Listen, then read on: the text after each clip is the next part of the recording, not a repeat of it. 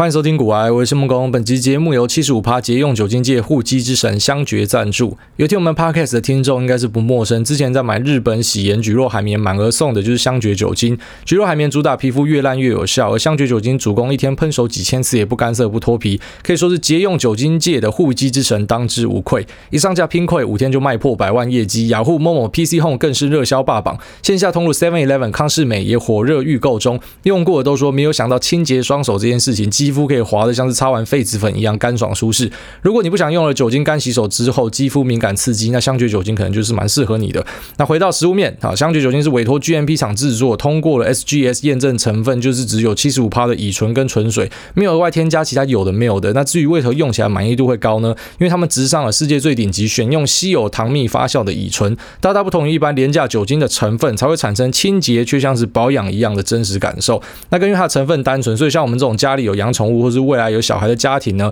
就可以不用这么担心的。那挥发之后呢，它不会残留化学物质的特性，正适合婴幼儿与宠物。那是的，这一款呢，你也不只是可以把它拿来当干洗手使用，当然也可以拿来清洁环境、手机、门把、物品表面，任何需要的地方都可以放心的把它用起来。那是家里有宠物的，稍微注意一下，不要在密闭环境或者说在狗狗跟猫咪的旁边呢去使用酒精，这个对他们可能是没有那么好的。那选用枪爵七十五趴节用乙醇酒精，省掉你东比西比各种担心，更省掉多买条护手霜的现金。那我们主委这档独家加码，七月十五号之前结账输入 G O A Y E，想买这个家用组两组现折一百块，清洁用香觉，财务不漏接，在这边提供给所有需要的朋友，你可以在连接安找到购买资讯跟我们的折扣码，记得只有在七月十五号之前结账输入有效。好，那后来我去看我们听众上一集推荐的那一部，它叫做《明日之战》（Tomorrow War）。那是在 Amazon Prime Video 上面的，我觉得这部还不错啊，小品啊，但是可能没有到需要去办一个 Amazon Prime Video 来看这部电影这样的程度。但如果你是星爵粉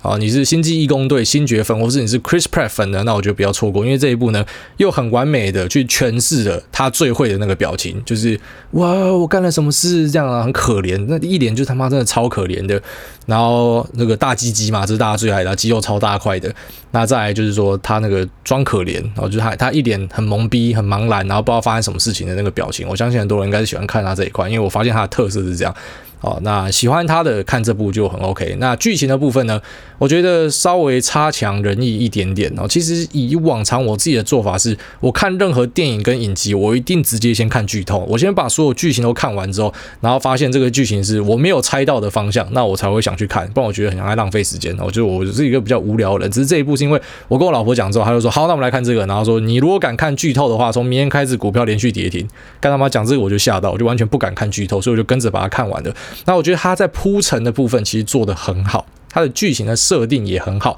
但是就是可惜了，是一个这种完美好结局的感觉。哦，这样应该不算暴雷吧？反正是跟你讲说结局是好的，因为大多数的电影结局也都是好的啦，所以对啊，不算暴雷啊。哦，那我是觉得说，你知道我们在生活之中就很多苦闷的，那我还要去电影院哦，当然这不是电影院，就在家看影集。可是我还要在电影里面看到大家过得很快乐，这样我就很不爽。我就看到你们血流成河，我就是看到他妈的这个星球爆掉，然后人类文明整个不见之类的，我就是要看到这样子的东西。但是这一部没有，这部就是比较温馨一点的结局啦。哦，大概这样，但是你还是可以去看一下。那只是如果说你订阅。太多平台的话，我在这边顺便跟大家补充一下，就是我发现，呃，很多人会忽略掉这个东西的威力。好像我自己是八十一年次的嘛，那我们从小会去买这个，然后比方说什么松冈代理的电动啊，还是什么的，啊，在 Seven Eleven 或者说在一些这个电玩店呢，你就会看到 PC 的这些游戏在架上这样，那可能比较便宜的三百块、五百块，比较贵的哦，那种大作就大概是一千多块，然后什么。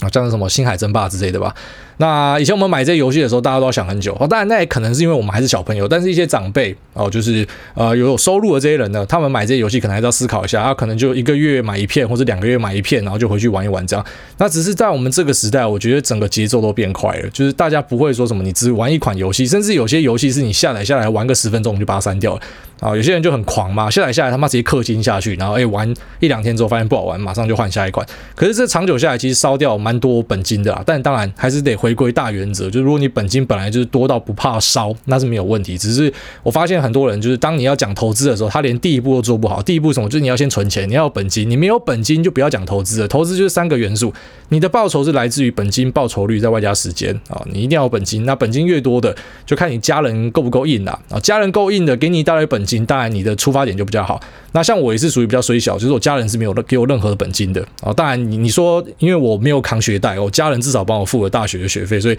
我已经非常感谢。就这块我已经非常感谢，因为很多人出来是直接负债啊，我是出来零负债，但是也没有说什么啊，家人给你多少钱投资，就是完全没有这样的事情啊。所以我知道说这个本金的积攒是很困难的，就是从一开始的零块钱到一百万，但那真的是最困难的过程。就如果说你有点投资学问的，你会发现说你钱起来之后，你要翻是相对容易的，而且你还真的可以。大概去预期你的报酬率会是多少？但是如果说你从零开始的，其实你就一定呃怎么讲？这个过程是很艰辛的，因为你要 存钱嘛。那其实大家刚出社会，可能收入又没这么好之类的，好，所以存钱是一个很重要的过程啊。但是如果说你到处去订东西，虽然有些东西它确实对你有帮助，好像我之前跟大家聊到说，我自己有订 Ben Thompson 嘛，可是其实你知道，其实很多订阅的东西就这样，因为以前我们是。一套买断哦，你看一本书买断，然后你就是一直反复的阅读，把这个人的心法学起来，而现在就变成他可以持续的输出给你。但我们就讲一句实在的啊，就是每一个订阅的人，你最后就会发现说，他讲的东西就差不多一样。你看久之后，你稍微有一点慧根的，可能只要看个几期，你就知道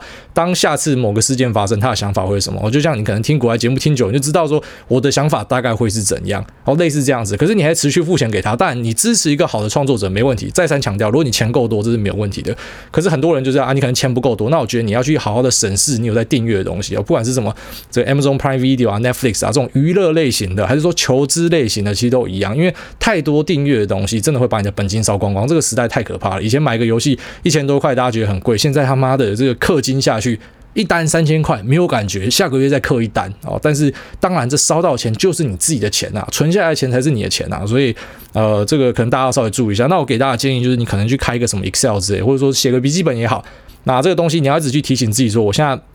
我每个月到底订了什么东西，花费是多少？最好在后面也写下理由，为什么我会去订这个东西。那稍微去做一下汰弱留强啊，因为你要记得本金是非常重要的，特别是如果你是连这个一百万都还没有的，你是刚起步的，本金的积攒超级重要啊，非常非常重要。那有了本金之后呢，我们再谈后面的报酬跟报酬率啊，就是你的这个报酬率应该是要抓多少？那当然，你报酬率要高，你要追求更激进的做法，你承担风险也更大啊。但是那是有选择的，可是你没有本金，你就是他妈一点选择都没有。就就像你今天如果是没有现金，你连赌场都进不去啊。那你没有现金，你连国都出不了。你没有现金呢，你连这个赌桌都上不了。所以呃，没有现金就是什么都没有了啊。那积攒现金是非常重要的。所以在这边顺便就跟大家补充一下，因为这个我自己看了这 Amazon。呃，Prime Video 之后就发现，像这部是人家推荐我才去看，但平常，哎，我的订阅费用就这样放着给他扣，哎，我也没有感觉这样。当然对我来说可能是没有感觉啊，只是呃，如果大家也有这种被动式的啊，我们讲被动收入嘛，就你这个是被动支出啊，你躺在那边一直付钱给人家，那你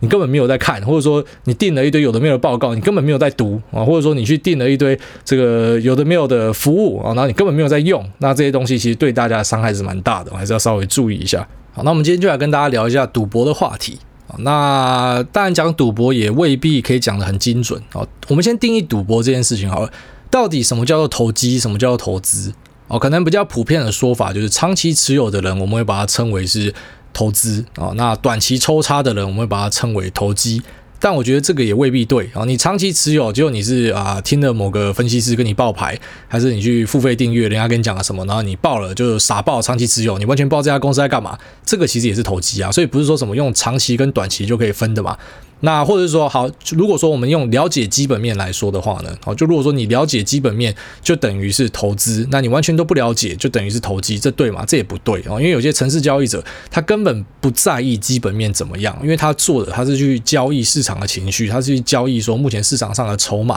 啊，或者说像你之前看到 Wall Street Bets 那样子，今天假设说这空单余额 show interest 很高的话，我去轧空。它也是有迹可循的啊，它也是有它的操作逻辑的，所以它算是投机吗？我觉得不是，我觉得某种程度这也是他的投资，因为他知道那个目标在哪。所以如果说我们真的要去一言以蔽之的话，我自己的定义会这样啊，就是你知道自己在干嘛的，就算是投资的啦。那你完全不知道自己在干嘛，或者说这个呃胜率期望值稍微低一点，就算你知道自己在干嘛，可是你知道有很多赌的成分，就把它称为是投机啊。那我觉得这样讲就比较合理。就是如果你用什么长短期啊，那用基本面、技术面去分的话，都是不公平的哦，因为其实真的很难去分这样的东西。那我们其实偶尔也会跟大家讲一些衍生金融品相关的东西。那我会去挑时间啊，比方说像我之前就是在美股成长股跌得跟屎一样的时候，跟大家讲说 Leap Call 哦，就是这些长期价内、深度价内的选择权的使用方法。那以及介绍了 Joe Greenblatt 的那一本，你也可以成为股市天才。它里面有个章节专门就在讲这个，就是你如何去锁住你的下档风险，然后使用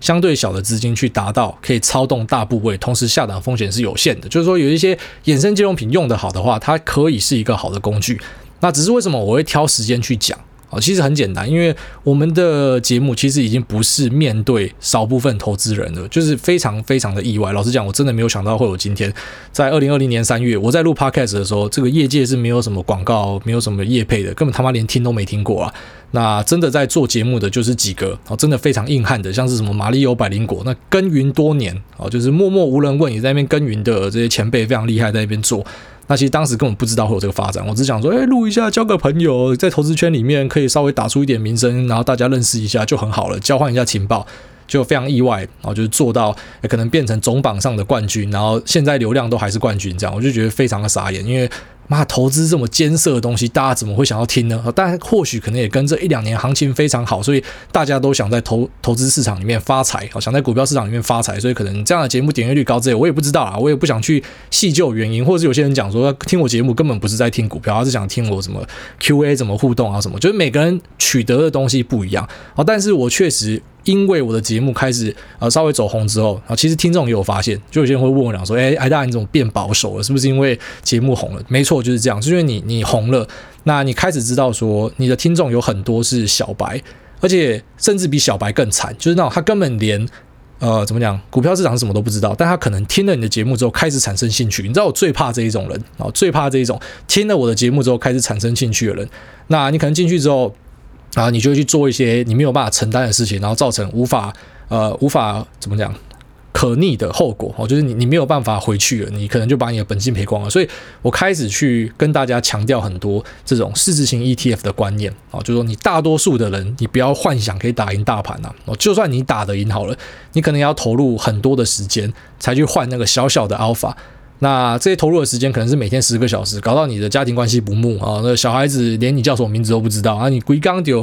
这个这一乡哦，你也搞股票哦，闺蜜你也搞股票，整天在那边玩股票，然后干你娘什么家事都不做，就你只稍微赢过大盘一点点，甚至输大盘，那就变成 CP 值很低嘛。所以我必须讲一个我觉得适合大多数人的方法。好，所以节目就稍微变成有点是，当我每次要讲什么东西，我都要先讲前提，因为我很怕可能在这一集才决定加入的，然后你他妈一加入就听到我在讲什么衍生金融品，哎，股癌在讲这个，我赶快去买，好，然后你就他妈赔到死掉。当然，其实那些跟单仔，我老老实讲啊，很多跟单仔你活该赔死啊。你会想要听任何节目，然后你就想去想去买任何一张牌的，自己都没有考虑过的，然后买了之后跑去问人家讲说，哎，这个还可以买，还可以卖吗？说妈，你活该赔死。然后这种人真的是活该赔死。可是我有时候我会想到那些那种白。白胖胖的，我心中就有那个画面哦，白白胖胖的一个上班族，戴着一个他妈的金丝眼镜哦，娶了一个老婆，生了两个妈肥娃儿这样，然后呢，这个啊一切都很好哦，薪水也很不错这样。那今天突然哦，那开车开开开，听到国外节目啊，讲到这个哇，衍生金融品期货哈，股期啊，选择权，然后我就嗯。可以试看看，进去玩看看啊，然后后来搞到，诶，花了很多时间钻研，然后家庭关系变不好了，然后最后面又把钱赔光，然后最后面就跑去烧炭了。我就想到这样的东西，我觉得干他妈超可怜的，所以我才会一直去 loop，然后才一直去 loop，就是基本观念要一直 loop，然后之后我才开始去延伸，然后或者说我在自己的 Telegram 里面，因为 Telegram 我相信你会加入的，应该是对于市场更有热情，或者说你自己有在操作的人。那 Telegram 上面，我绝对是单丢最多的啦，赚钱赔钱都丢给你看嘛，因为就就好玩，就是切磋，就是啊分享嘛。虽然丢的东西是美股比较多，因为我还是怕说丢台股的东西会惹上一些麻烦，就我自己会很小心这样子。那有些人也讲说，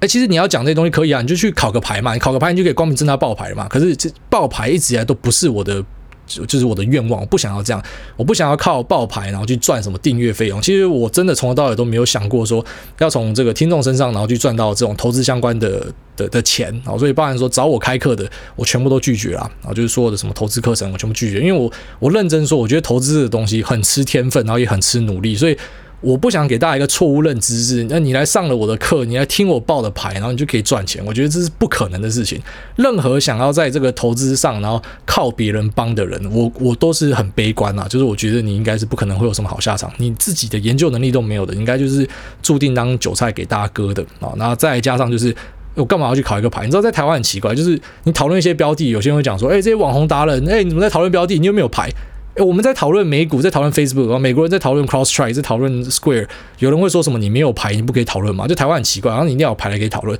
然后说你没有牌，你就不是什么正规的人。可是就很简单一个道理啊，就是我我他妈都已经不用去上班的。我干嘛还要去考牌？我又不是白痴。你们是要上班的，你才要考牌啊！你是要赚薪水的，我连薪水都不用不用赚的。所以，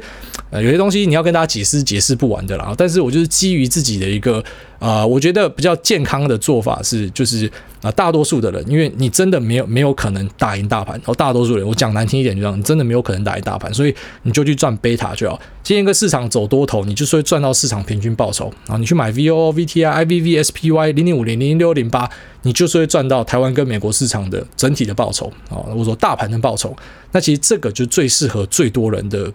啊，一个投资的策略，那同时也是在股票市场里面相对保守的策略。那再来呢？哦，就是你可能这样做，虽然讲保守，但是你赢过超过一半以上的投资人，哦，类似这样子。所以前提还是要先跟大家讲，我们今天还是要跟大家 loop 一下，说为什么我我会转型成这样子，就是可能本来大家发现说，诶，你讲蛮多心法，或者说一些主动交易的一些呃眉眉角角，然后开始诶讲比较多被动大盘，其实跟我们的听众数量大了，然后我自己有意会到说，就是现在可能有很多小白在听，所以我不可以讲太激进的东西啊，是因为跟这有关呐。那你要比较激进的东西，你可能到 Telegram 看，就是有一些很酷的单子，我会分享给大家啊，类似这样。那只是我们今天，我希望在节目里面还是录一集，就是来跟大家聊说，那如果说你要去投机的话，然后你在股票市场上去做一些这种稍微比较呃激进一点的交易的话，那你可以使用什么工具？那以及这个方法要怎么做啊？要怎么样去使用它比较好？那就等于说，哎，在那边存个底啊。就如果说以后有人问到的话，你可能可以推荐他回来听这一集，就是有一些我基本的看法。好，那我们可能需要先名词定义一下哦，衍生金融品它到底是什么东西？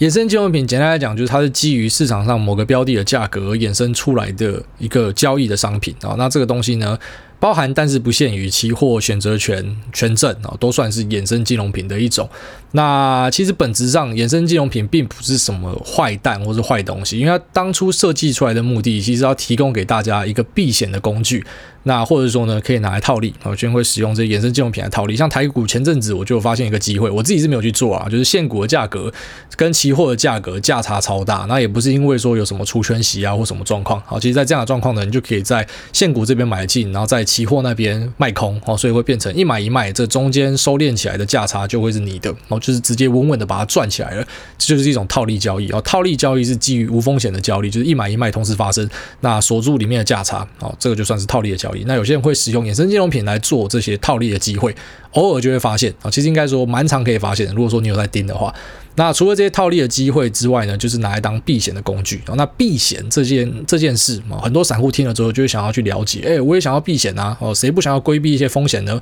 那只是散户最好的避险就是减码。哦，就是你特别是你手上也只有几百万部位的，干你最好的避险就是减码了。不要想要去什么对冲杀小的，就是呃，你看了一些那个华尔街交易的电影，讲说妈的，我要来 hedge 一下，我要对冲。大多数的人去做对冲，最后面就是多空双八，你两边都受伤。那比较典型的对冲做法是怎么样？比方说，你今天持有一大堆现股。那在短期可以预见的将来，你可能已经看到说，诶，这个金小胖会射飞弹，还是美国会射飞弹，还是说会发生什么样的危机？好，或者说你持有一大堆中概股，那你知道习近平现在要动作了，所以呢，你又不想要把手上的股票卖掉，或者说你不能卖，因为你卖的话，可能你是大股东嘛，那你到货可能就会变整个股价会跌得更凶，你不希望这样的事情发生，你不希望杀到自己的部位，那你可能就可以去做一些对冲的措施。他的做法是这样，比方说你持有 A 的股票。那你就可以去市场上找 A 的衍生金融品啊，可能是期货，可能是选择权，然后你往反方向做。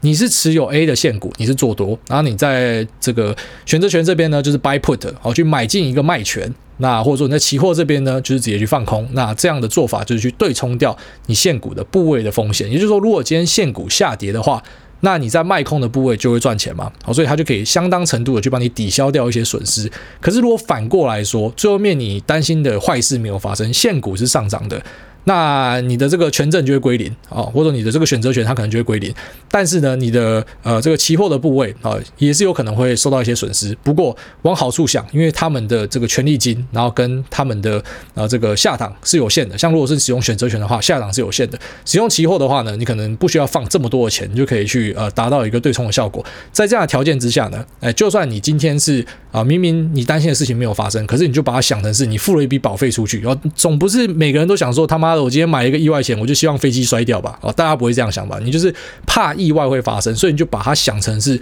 避险的成本啊。就如果说最后面它没有下跌，它是上涨的话啊，你在期货跟选择权这边会蒙受损失，可是那个就是你避险的成本。所以避险都是有成本的啊。如果说你坏事真的发生，你就获得一个理赔啊。如果说坏事没有发生的话呢，那你就是付掉一个成本。好，所以这样讲完，应该大家就可以很明确的知道说，其实衍生金融品当初做出来，它并不是呃。可能是提供给大家拿来一个投机的工具，或者说放大获利。跟 slash 放大亏损，这大家很少跟你讲这个放大亏损。每次讲到衍生金融品，都跟你讲说，呃，这个获利可以翻几倍几倍。可是其实同时，好，就是如果说你吃归零高，那或者说你大赔的时候，你的那个亏损的速度也可以比平常你持有现股来的快非常多。那只是很多人就会把它拿去当成是一个稍微偏这种比较投机的工具，因为他觉得我持有现股太慢了。哦妈的，我这边赚这股票可能花了两年的时间才涨一倍，其实两年时间涨一倍已经很爽了，已经超赚了。只是在现在这种可能大多头时代，大家觉得他妈的一年哦一。年没有十倍哦，三个月没有两倍就是烂，那你可能就可以使用一些衍生金融品啊，只是当然你要承担它对应的风险。那在台湾这边，其实比较流行的衍生金融品有两种，一个就是股期个股的期货，然后另外一个呢就是权证啊。那权证我觉得水比较深，我就不想要在节目跟大家介绍了，因为权证坑人的地方还蛮多的啊，就是要非常非常的小心，你要玩你要注意的东西太多了。但是股票期货相对单纯一点，然后所以我可以稍微跟大家讲一下股票期货，就是它可以达到的杠杆倍数已经够大了啦，所以呃用这个就 OK 了啊，就是假设你想要加速。赚钱或是 slash 加速归西的话呢，那你都可以使用这样的一个工具。那注意这个保证金要放够了。那我们刚刚前面讲到这个啊，衍生金融品呢，某种程度就是有带一些杠杆的成分嘛。所以我们举例，如果你今天买进台积电啊，台积电你要买现股，你要付多少钱？六十万啊。那如果你要买呃台积电的融资的话，你要付多少钱？你要付六乘以点四啊，所以是二十四万。那如果说你要买台积电的股票期货的话呢，你最低要放多少钱？哦，很简单，你直接用它一股的价格是多少？是六百块嘛？哦，这一张是六十万嘛，所以一股是六百块。那六百块去乘以一个 rule thumb 快速的数字两百七十，所以乘出来的数字呢是呃十六万两千块。好，也就是说你要放十六万两千块，那你就可以去操纵台积电的股票期货。好，所以你有没有发现，你可以用更少的钱，然后去玩到一样的东西？你要用六十万才可以玩现股，你二十四万就可以玩融资，你用十六万二，你就可以玩到这个台积电的哦，呃，才不止一张哦，是两张，因为股票期货的单位然后是一口嘛，那一口对应的是两张。所以呢，其实十六万二是两张台积电，好，你可以用十六万二就操纵两张台积电。那你再换算一下啊，十六万二去把它除以二的话是啊，差不多是八万一。好，那八万一就可以操纵一张台积电。所以你用本来六十万一张，然后去除以八万一，你会得到一个数字是七点四。好，所以就代表说你是开了七点四倍的杠杆，你只用了这个呃七点四分之一的钱，然后你就可以做到。操动台积电，好，所以这就是为什么很多人喜欢玩衍生金融品的原因。那在美国这边也是一样哦，亚马逊很贵嘛，所以很多人就使用亚马逊的 option 哦，就是使用选择权。你用小小的钱，你就可以操动这么大的部位，听起来很过瘾，对不对？哦但是你换个角度说，当你今天使用。呃，我刚刚讲的就是最低的保证金六百乘以两百七，好，十六万二的价格去玩台积电的话，今天台积电只要稍微震荡一下，你马上就被平仓出场，所以很快速的，非常快速的，你可能一下就把你的钱赔光了。那你要怎么样让这个？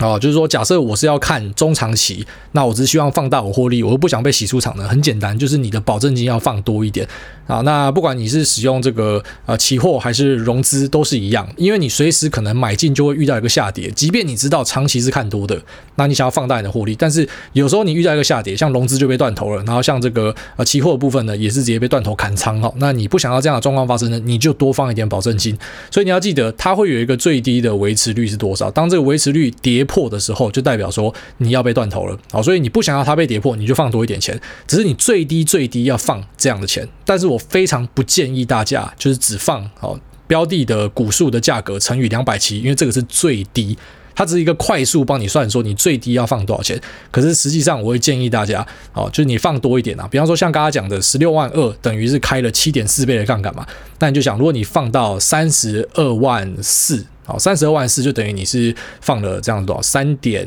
七倍的杠杆，哦，就是杠杆的数字就直接变小。那再把钱往上加，杠杆数字就会变更小。哦，所以如果你要去把这个杠杆降低的话呢，简单就是去补保证金。好，你就可以把这个杠杆的部位给降低。那这就是一个去操纵一个呃所谓的价格偏高的股票。那或者说你希望可以更快一点哦，就算你是有钱，你其实有个几千万，但是你觉得几千万买台积电现股还是太慢的，那你就可以去使用衍生金融品，你可以使用融资，那你也可以使用股票期货。好，其实讲到这边我就开始怕了，因为我知道一定会有些智障就跑去用。那再三强调，其实衍生金融品最早的目的是给你做来避险用的，也就是说，你今天如果反过来想。啊，你只要拿出十几万，你就可以帮这个两张台积电的部位做到一个避险的效果。那何乐而不为？哦，它本来是给你避险用的，只是很多人会希望用这个滚出更更高速的获利。哦，但是赚得快的东西，它回吐的速度也很快。哦，这可能是大家要非常非常小心的。好，所以有了工具之后，就是决定自己要不要用。那我真的是不建议大家去用这样的东西。哦，特别是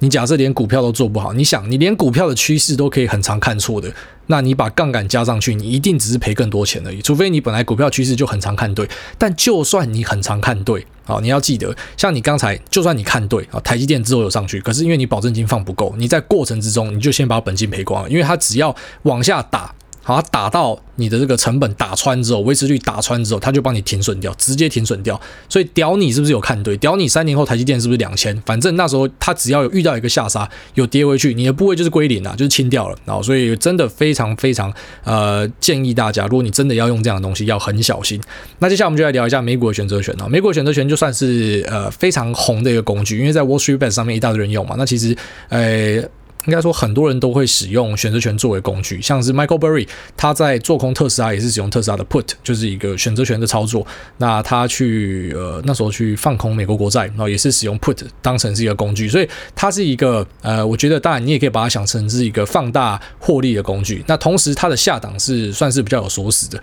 那如果你是使用期货的话，啊，因为期货是有这个履约的责任的，所以如果你今天呃这个期货的价格持续的往下跌，哦跌爆，跌到你的保证金都没了，再持续往下跌，你是变负债，你是要补钱回去的。但是选择权，如果你是站在买方啊，不管你是买进卖权 buy a call，或者说买进卖权 buy a put。好，这个卖权听起来好像是卖方，但不是哦。当你买进一个卖权，你还是买方。哦，这个可能有点复杂。买进卖权、买进买权跟卖出买权、卖出卖权哦，这个是呃选择权有四个东西可以做。那只要你是站在买方的，哦，你是没有义务的。也就是说，如果你今天买进一个，我们说特斯拉的 put，假设是啊这个履约价是六百块好了，那最后面特斯拉涨到六百三十块，好，或者说涨到两万块好了，就整个妈特斯拉他妈飞到宇宙去，你也不会有。超额的亏损啊，就是你当初付出去的 premium 这个权利金，你付出去就是付出去了。所以不管特斯拉涨到哪，你是站在买方的哦。那不管你是买进卖权还是买进买权的，你最多就是损失你的 premium。好，所以站在买方，你可以把它想成是下档风险是有限的，因为你最多最多就是赔掉你的 premium。那如果说你今天是站在卖方的话呢，那你就完蛋了哦。如果你是卖出一个特斯拉的 call，那你卖在六百块，特斯拉后来涨到天上去啊，它涨多少钱？你就要赔多少钱？好，所以你任何一个选择要站在这个选择权卖方的，不管你是卖出买权还是卖出卖权，你只要站在卖方的啊，都非常的危险。啊，都是非常的危险，就是你是可能会直接啊，就算你长期站卖方赚了很多小钱，但是呢，只要一次。有一个历史型的行情哈，它就可以直接把你过去什么二三十年赚的钱他妈直接扫出去，你就直接毕业了。所以我非常不建议任何人站在选择权的卖方哦，除非你去做一个，比方说是个 cover call。cover call 是一种策略，就是说我手上有现股，我可能有一百股现股，然后我去卖出一个 cover call，我来收这个 premium 权利金。那好处是什么？好处就是如果这个股票然后一直在震荡的行情没有走出去的话，你可以持续的拿到权利金。好，所以你去 sell 了一个 call。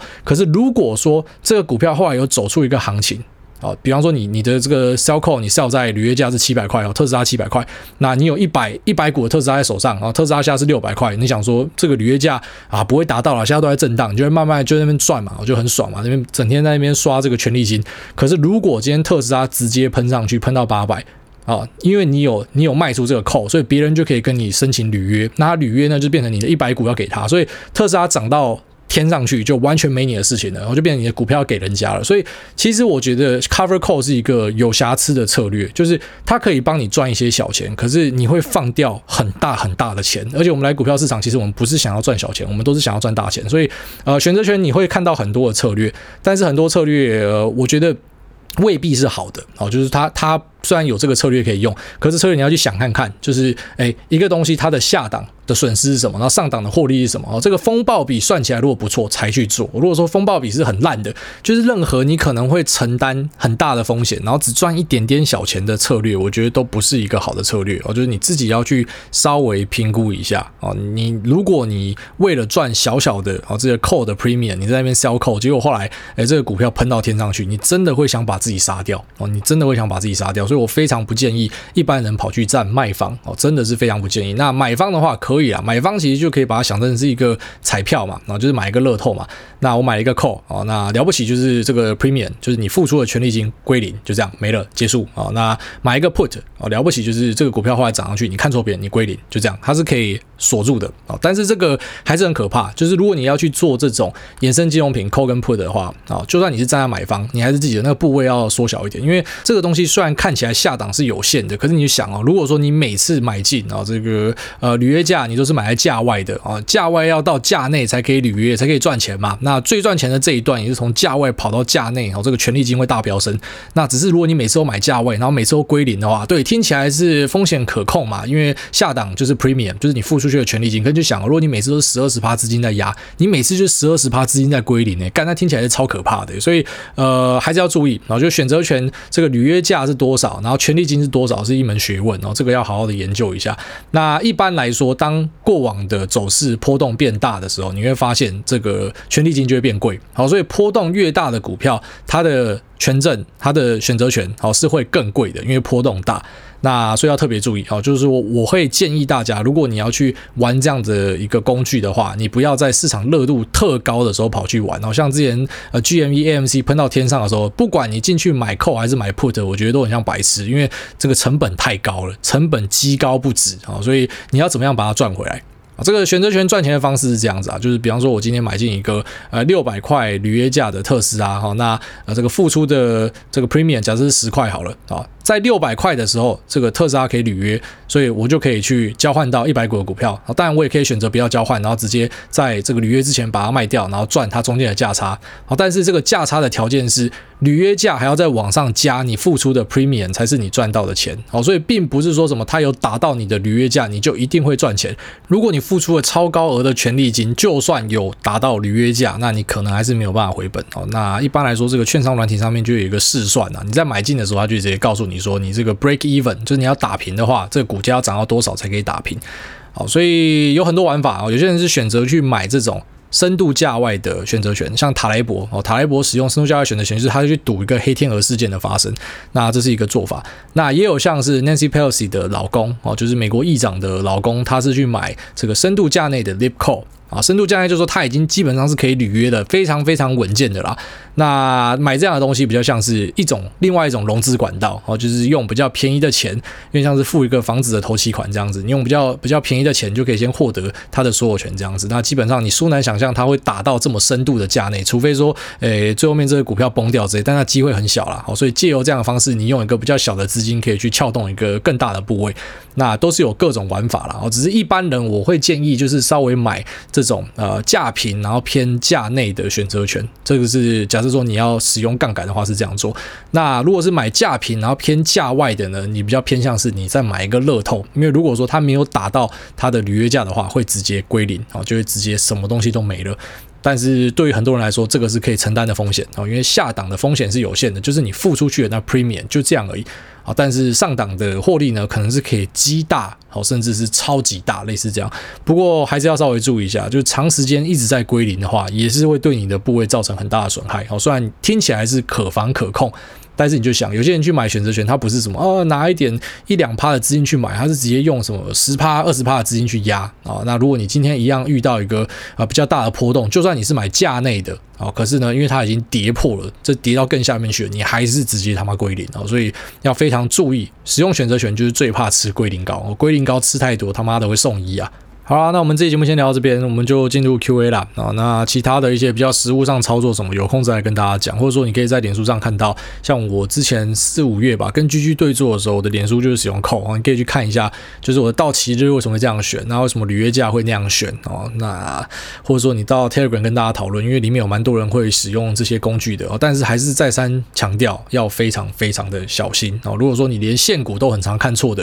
然后你就跑去玩衍生金融，我跟你讲，你一定归西啊，哦，百分之是两万一定。归西，好，那我们就进入这个呃 Q&A 的部分哦。第一位拿书的死神，他说林永平薪水小偷，上面是一位烂高中老师，请问大有没有遇过什么尸位素餐的教育界垃圾？那另外从 ETF 里面找自己的标的会有什么样的问题吗？像是把别人配的便当的三色豆换成蒸蛋这样，或是把肉燥放多一点之类的。祝癌大全家平平安安，小孩跟我一样聪明。那另外想听癌大用破台语说弄好利啦。那最后是冷笑话，朋友就像树，你拿斧头砍他，他就会死。靠背。好，那这个尸位素餐的教育界乐色，我想在座各位一定都有遇到过啊，特别是我想国中应该是最多的。那国中老师真的一大堆奇葩，国小也一堆奇葩老师，其实高中老师算还好。我自己觉得，或者说跟朋友聊天，我们很常聊到这种话题嘛。之前会聊到，就是说高中的怪老师其实比较少。我在想，因为高中大家稍微成熟一点了吧？那国中跟国小的时候，他就当你白痴啊，所以他真的会做比较奇怪的事情。我发现比较多人遇到很雷老师，都是在这种国中跟国小的时候。像我自己就是，我就有遇到那种欺负我到，我觉得今天如果我去山区看到他，他刚好挂在那个悬崖边叫救他，我会直接不屌他，我就让他下去就对，然后赶快下去七四一四这样。那当然有些人会讲说，你怎么可以充满仇恨？我只能说你有经历过才知道啦。然后就是你在国中，然后被体罚，然后被霸凌，那。或者这些老师就针对你，然后让你怀疑到当时你甚至想要去死，或者说你就觉得真的是我这么烂吗？我真的是废物吗？就你国中的时候，你一直去想这件事情，然后等到高中、大学才发现，干，其实我不是废物，其实那些老师才是废物，他让我觉得我是废物，所以他就是废物，他就是他妈教育界的渣子。就是你，你后来会有这样的想法，因为我就是这样过来的，我就是有经历过那些啊，就是我现在回头想，我会发现。这个根本不可以当老师的哦，这个是在教育界里面会有问题的，就是他怎么可以这样子？他怎么可以霸凌一个学生？哦，就是你遇到这样的事情，你就会知道说那个恨啊是会存在的。但是我会选择让他离开哦，就像很多人讲说，这个全球各地都有这种转型正义嘛。那我之前呃，人家怎么样欺负你，我们现在就是要把这些东西拿出来哦，盖纪念馆，然后准备处理，然后去教训他。像是这个诶，在中东这边哦，以色列就有这个纳粹猎人嘛。哦，我是非常尊敬。这些人就是他们选择去把呃过往这些不平的东西都翻出来，然后都去处理它什么的。那我会想要回去把这些老师打爆吗？其实不会，就是像我讲的，我在山区遇到他，我会选择不要救他。但是你要我一辈子活在这种仇恨里面，然后去记得这样的事情，我觉得非常非常不值得。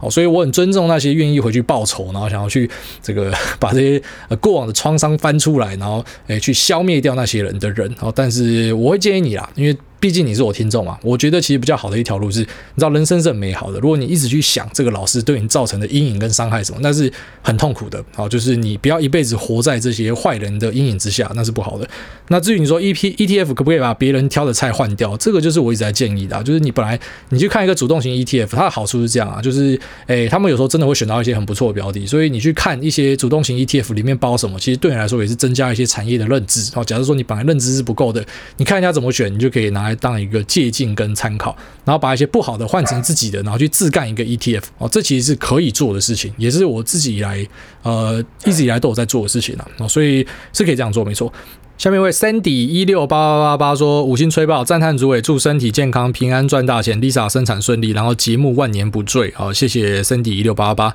然后下面一位拉链卡道机，不是啊，怎么又是拉链卡道机？拉链卡道机到底是一个人还是一群人啊？然后他说：“朱伟昂，请问富途最近杀下去算是被错杀吗？挂号部位三十趴。朱伟常说中概股的风险，我体验到了，好感动。然后最近在家没事在做肉桂卷，诸位有兴趣吗？愿分享。其实我老婆蛮喜欢肉桂卷的，私讯一下，我跟你买个肉桂卷。然后你说富途杀下去，呃。”算是被错杀嘛，应该是这样说啊，就像它整个中概股都在经历一个集体下杀，有点像是呃一二月那时候成长股集体下杀一样，就是管你什么黑猫白猫会赚钱不会赚钱的，他妈全部都去死！只要你被划在这个成长股里面的，只要你是 ARK 有在买进的股票，他妈全部都被通杀。有时候你就会发现市场是真的有这种族群的迹象，虽然很多人告诉你讲说什么啊，选股就是不要管市场的其他有的没有，对，当然你看长期是这样，可是短期有时候你就会发现真的有族群这样的现象，特别在今年就验证了嘛，很明显嘛啊，钱在钢铁，钱在航运，然后钱跑去哪？钱在金融，就是它一涨就是所有金融股都在涨，然后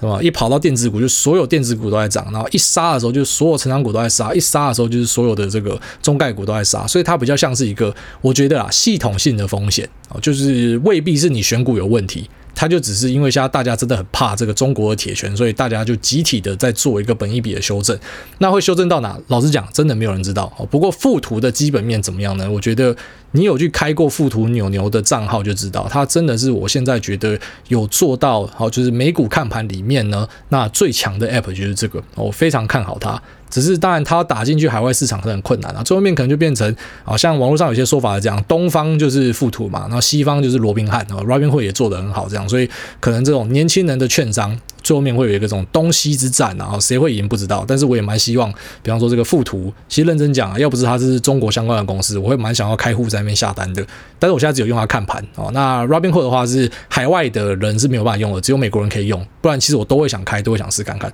下面一位理财小白说：早上听，中午听，晚上坐车也在听。那艾大你好，小弟是大二听众，入股是一年多，以挑选基本面优良的个股做长期投资为主。拜读完艾大的灰阶思考之后，想要开始研究其他不同的投资门派。那最近正在阅读《因子投资：聪明投资者长期操作的金融理论》，书中提到许多从未看过的专有名词，所以读起来很吃力。想要请问艾大，在读这种偏向学术研究的书籍的时候，是用什么方法理解书中的内容呢？感谢艾大，祝艾大全家平安喜。哦，你那本书我没有看过，但如果他是在讲因子投资的话，因子投资确实是市场上。呃，就是看起来最炫炮的门派之一啊，因为他会丢出一大堆的专有名词，然后一大堆的论文哦。如果说你有去看一些在分享因子投资的人，你就会注意到这件事情。那我怎么样看待因子投资这件事情呢？其实我觉得，诶，他要承担的风险未必是比较小的。就是他虽然也是使用 ETF 去执行嘛，可是我觉得他还蛮考验信仰的。就是当呃一些逆风的状况产生的时候，哦，那个就是信仰来临的时候，就是你要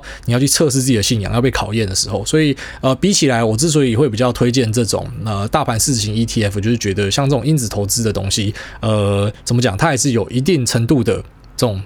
就当市况没有没有特别青睐这个族群的时候，那可能会考验到你的信仰。哦，像市值型，你也可以讲它是某种程度的因子嘛。哦，这种大盘市值型 ETF 就是市值因子嘛。那很多因子，什么动能因子、价值因子啊，价值因子的 ETF，我们之前有跟大家提到过。那它也是算是怎么讲？就在 ETF 这种被动选股里面，稍微的添加一点这种主动的成分在里面，然后挑出符合这些因子条件的个股，然后把它组成一个 ETF，然后看它的表现是怎么样。哦，那像是这个 Vanguard 就有一个 MTUM 哦，动能的 ETF。那呃，其他的公司也有蛮多类似的产品。我只能说，因子投资是一个比较困难去了解的一个范畴，但是也会被人家吐槽。蛮多人吐槽他们，就是讲说讲一大堆理论，实际上报酬没半撇哦，就是也没有到非常显著的报酬啊。而且有时候你知道，其实当你去分析每个派别之间的差别或者讨论的时候，很多时候会陷入一个盲区，是这样。就当每个人要推荐自己的东西的时候，他就会去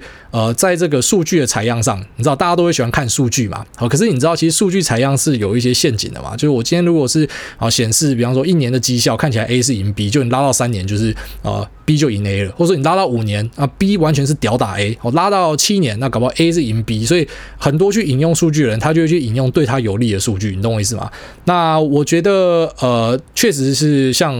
比方说。你说你看我的书去理解嘛？因为我就是抱持很开放的心态去看所有的派别，所以当我在讲所有派别的时候，我就是讲我的意见，我没有说什么哪个派别是垃圾什么，因为一定有人可以在里面赚到钱的。那只是这一块真的是在市场里面相对困难的，因为专有名词太多了，那水也还蛮蛮深的。好，说研究很深的人，我觉得很厉害，所以你可能可以去呃多看一点这样的内容，然后去理解去 Google，因为其实讨论因子投资的人很多哦，在海外更多，所以你可以去稍微参考一下。但是我个人是觉得，嗯，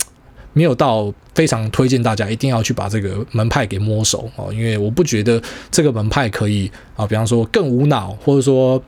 啊带来更大的报酬之类的啊，就是他他没有到怎么讲，就是每个投资派别，我觉得如果说他有一个特别明显的 alpha 在，就是你因为去采用了这个方法，那你可以获得很多的超额报酬，或者说他的期望值是好的，或者说更多人去使用，我觉得是好的，我才会介绍在节目里面。那因此呢，我是觉得。还好啊，我自己这样这样看法啊。但是如果你想了解，就多 Google 就好，因为其实只是一时间这些专有名词太多，把你吓傻了。但是实际上，我觉得本质上没有到很难哦，就是它并不是说什么非常晦涩难懂的东西。好，下面一位这个孤单山姆说：“谢谢推荐，纸房子好看耶，不过是纸房子比较有料，还是您的？”脂肪脖子有料，求诸位解答。干我留了十几次都被吃掉，我觉得你他妈这个叫天谴呐！啊，这问这是什么懒觉问题啊？妈你妈脖子才有料了。好了，那这节目已经到了四十四分钟了，非常感谢各位的留言啊。那我们这集回的 Q&A 比较少，那又像这种孤单山姆这种那边讲懒觉话的，啊，那我们下集再回多一点 Q&A 啦，然后就是回到正常，因为这集我们聊的东西可能